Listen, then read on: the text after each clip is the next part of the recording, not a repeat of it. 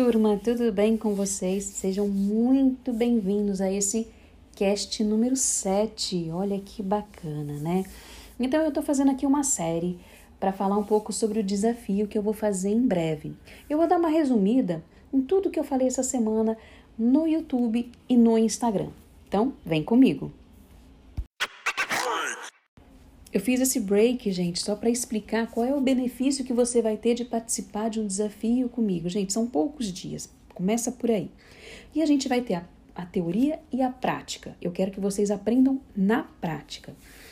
Um exemplo muito fácil, meu. Se eu soubesse há 12, 13 anos atrás tudo que eu sei hoje sobre vibração, entendendo as mensagens que meu corpo me envia, eu teria passado o luto da perda do meu pai com muito mais cuidado comigo, com muito mais zelo e de uma maneira muito mais calma, né, mais fluida. Eu teria tido um luto, mas seria mais brando. É isso que eu quero que vocês entendam, porque na realidade esses grandes choques é como se fossem curtos-circuitos no nosso cérebro.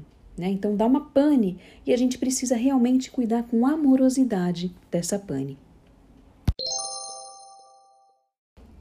Vamos lá, pessoas. Eu vou fazer um release de tudo que eu falei essa semana, que tem muito a ver com o que vai acontecer na semana que vem. Então, faz parte da série Vem Desafio por aí. O primeiro é sobre o YouTube, um vídeo que eu postei chamado Me Senti Frustrada. Nesse vídeo, eu falo das nossas promessas, das nossas metas. Enfim, eu conto o que falta na maioria das vezes e que essa falta pode ser a causa da nossa frustração, da nossa procrastinação. E eu conto exatamente como eu me senti. Então, eu não gostaria que vocês passassem pelo que eu passei, porque muitas vezes eu desisti de grandes ideias por não me achar merecedora, por achar que eu não podia fazer aquilo. Já no IGTV, eu falo sobre hipo e hiperatividade dos chakras. Na hipoatividade, eu falo que nós precisamos nos olhar, tanto um quanto o outro, como tudo na vida, que a gente precisa se olhar de uma maneira mais holística. O que é se olhar de uma maneira mais holística? É que já que nós somos constituídos de matéria e energia, nós precisamos nos olhar de uma maneira mais inteira. Então, o que, que acontece com a hipoatividade dos chakras? Hipoatividade é baixa vibração. Então você pode dormir mal, você pode ter mais dor de cabeça, você pode ter é, falta de concentração e outras desordens que ele pode causar com o desequilíbrio. E como isso afeta a nossa vida? Isso nos coloca com uma visão é, mais triste da vida. Parece que a vida não tem cor, a gente fica sem vontade. Né? E qual a origem de tudo isso? E aí eu explico para vocês direitinho lá no vídeo do IGTV. Já a hiperatividade é o contrário. Então você tem o desespero de ter o controle sobre tudo, sobre as pessoas, o foco muito em coisas materiais. Uma pessoa muito. Gente, a gente está falando em excesso, tá? Uma pessoa muito orgulhosa. Aquela pessoa que você vê, sua amiga, que ela fala, fala, fala, fala, fala, fala, fala, fala, fala, fala, mas ela fala coisas desconexas e você percebe que ela não está nem raciocinando para falar, né? Então, isso é a hipoatividade. E lá nesse vídeo, também da hipoatividade como da hiperatividade, eu mostro um pouco do nosso campo energético. Por isso que é muito importante e interessante você assistir. Agora, uma pergunta muito frequente na minha vida é que meus amigos me acham uma pessoa corajosa.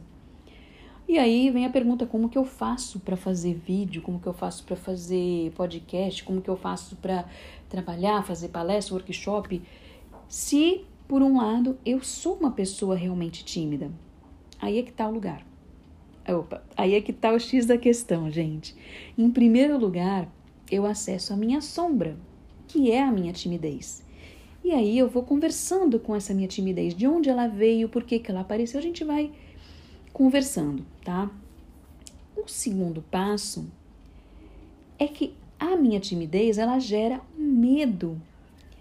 E esse medo me dá coragem, porque eu sei que se eu não fizer isso que eu tô falando, é, acessando mais pessoas, é, ensinando mais pessoas, né? É, como que eu vou poder mudar ou plantar uma sementinha na vida de cada um. Porque todo conhecimento guardado, gente, não serve de nada. Então, a minha missão de vida hoje, eu vejo que é compartilhar um pedaço do meu conhecimento com vocês, para que vocês também possam se ajudar, assim como eu me ajudei, né? Uh, e assim, eu entendi que se eu não cuidar, se eu não curar desse meu medo, ele vai ficar reprimido. E aí eu vou estacionar na vida, eu vou me frustrar, as coisas não vão ter mais sabor e nem cor.